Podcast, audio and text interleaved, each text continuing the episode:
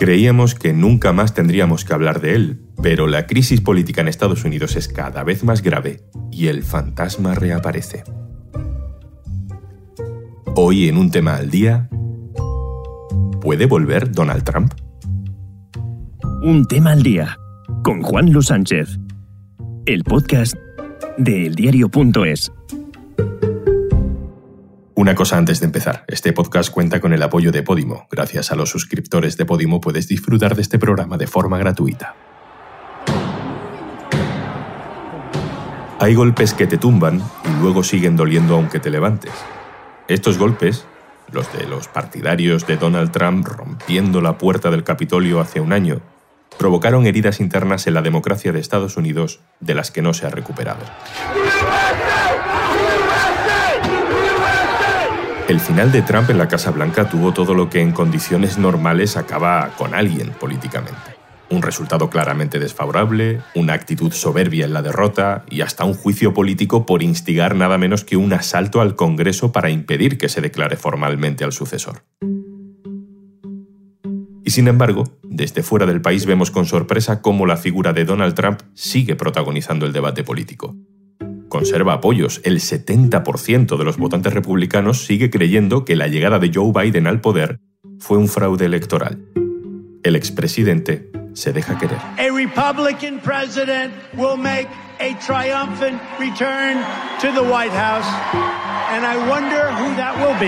Un presidente republicano volverá triunfante a la Casa Blanca, dice. Me pregunto quién será. Son palabras de Donald Trump hace apenas unos meses en uno de los pocos actos públicos en los que se ha dejado ver hasta ahora. ¿Va a volver? ¿Se va a volver a presentar? Vamos a hablarlo con María Ramírez, subdirectora responsable de la información internacional en el diario.es. Hola María. Hola. ¿Dónde está Donald Trump? ¿Qué, lleva haciendo desde que dejó de ser presidente? Donald Trump está probablemente viendo la tele, que es una de las cosas que más le gusta, eh, en Mar-a-Lago, es donde ha pasado en Florida la mayor parte del tiempo desde que no es presidente. ¿Por qué empieza a hablarse de que podría volver? Lo que ha pasado es que ha sido el aniversario del asalto al Capitolio eh, que como fue instigado por él, eh, obviamente es, es, una parte importante de lo que pasó, entonces por eso nos hemos acordado de él.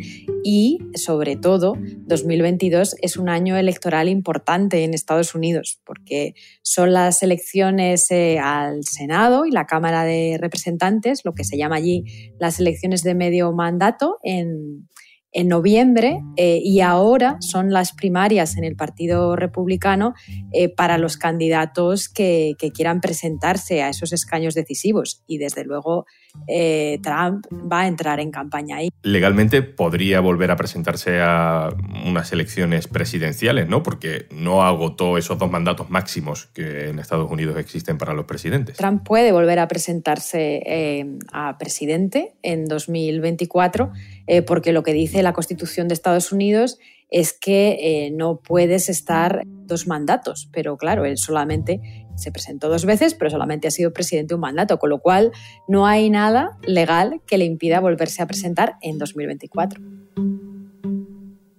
Desde aquí, desde Europa, vemos que Joe Biden tiene una actitud y toma decisiones que los progresistas europeos quizá valoramos como incluso más positivas que, las expectativas que teníamos depositadas en él, ¿no?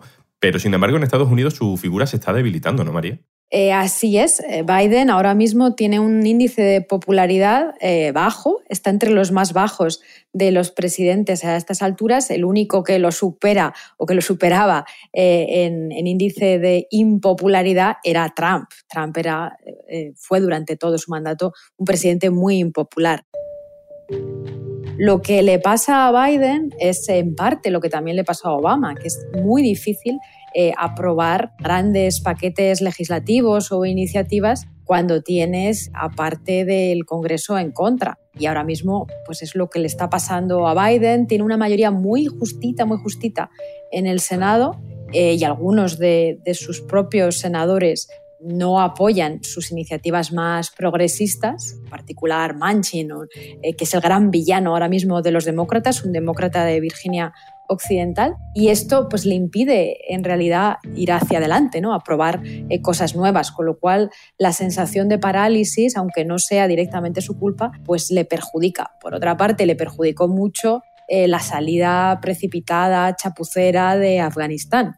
Igual, aunque fuera consecuencia de un acuerdo previo que hizo Trump, al final la gestión concreta la hizo él y no fue bien. La pandemia pues no, no termina, como nos sucede en España, en Europa, eh, en Estados Unidos, pues eh, la ola de Omicron está siendo otra vez fuerte, especialmente porque hay una parte de la población sustancial que no se ha vacunado. Tenemos, por tanto, a un Trump que no acaba de aceptar su derrota, a un Biden más débil, de lo que parece desde fuera, y a un partido republicano, María, que ha pasado página de Donald Trump o sigue también aferrado a ese asalto al Capitolio como gran momento traumático para la política estadounidense y sigue aferrado al recuerdo de lo que pudo haber sido Donald Trump en un segundo mandato. Sorprendentemente, el Partido Republicano no ha pasado página de Trump y la verdad es que a mí me sorprende. De hecho, bueno, pues cuando eh, se fue Trump, yo tenía una especie de pacto interior de no volver a escribir su nombre, referirme a él como el expresidente de Estados Unidos, porque pensaba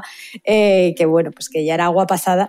Pero la verdad es que aquí estamos diciendo y escribiendo su nombre porque sigue teniendo eh, mucha influencia. Y de hecho es muy llamativo como algunos de los republicanos que le repudiaron por el asalto al Capitolio pues ahora o bien incluso apoyan su idea completamente loca e inventada de que hubo fraude electoral, o por lo menos eh, no rechazan tan contundentemente sus ideas, porque le siguen teniendo miedo, especialmente ahora en, época de primarias, donde muchos congresistas se pueden encontrar a rivales a los que Trump apoye y ahora mismo pues vemos a un, partido republicano muy rehén todavía de Trump. Se habla incluso de que Donald Trump podría fundar su propio partido patriota, pero no sé si realmente es necesario, ¿no? Porque parece que los republicanos, como dicen, no acaban de darle la espalda. Claro, ahora mismo a Trump no le hace falta hacer otro partido. Eso es lo que a lo mejor parecía eh, hace un año, cuando pues, muchos eh, de sus antiguos aliados le daban la espalda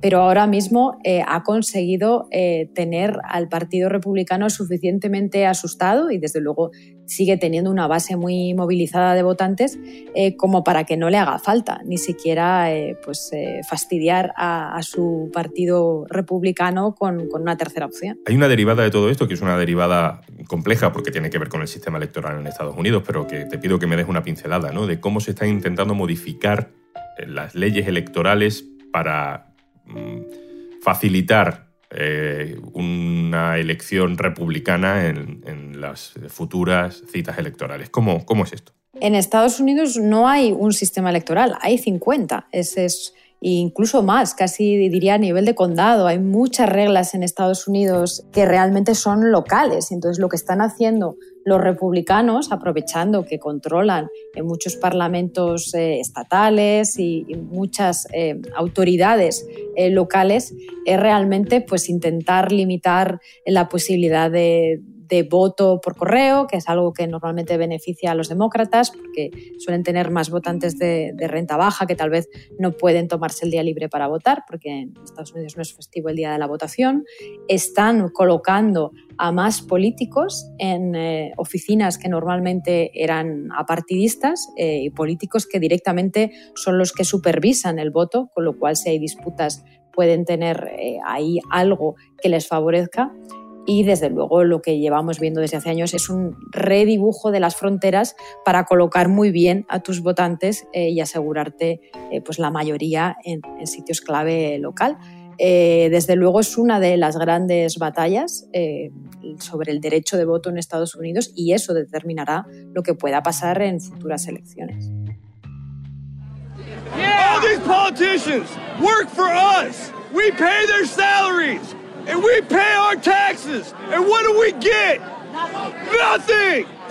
They don't represent us. They need to pay the ultimate price for their crimes. An example needs to be made. Estamos viendo el caldo de cultivo de un enfrentamiento civil, de una guerra fría civil, como se ha escrito estos días. Desde luego es llamativo eh, ver titulares con guerra civil. Eh, nosotros también eh, publicamos un artículo de opinión donde se sostenía esta tesis. el director del New Yorker ha escrito un, artículo parecido también estos días.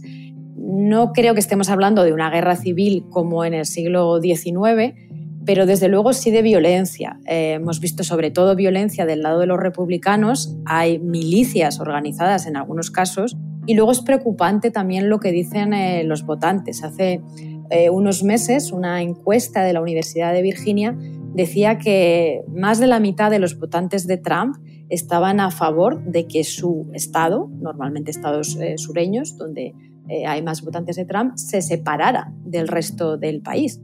Incluso en el lado de los votantes de Biden, pues también más de un 40% decía que creía que era el momento de dividir Estados Unidos.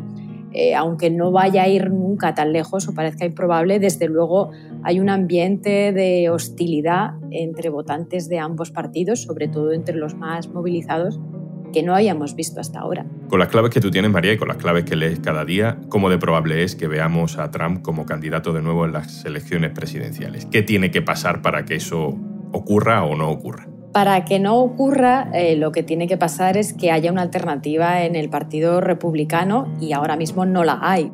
Es cierto que, Trump sigue siendo un personaje muy polarizador, que puede movilizar a los demócratas en su contra, que no tiene el apoyo unánime eh, de los votantes de su propio partido, pero mientras no haya una alternativa clara, mm, ahí vamos.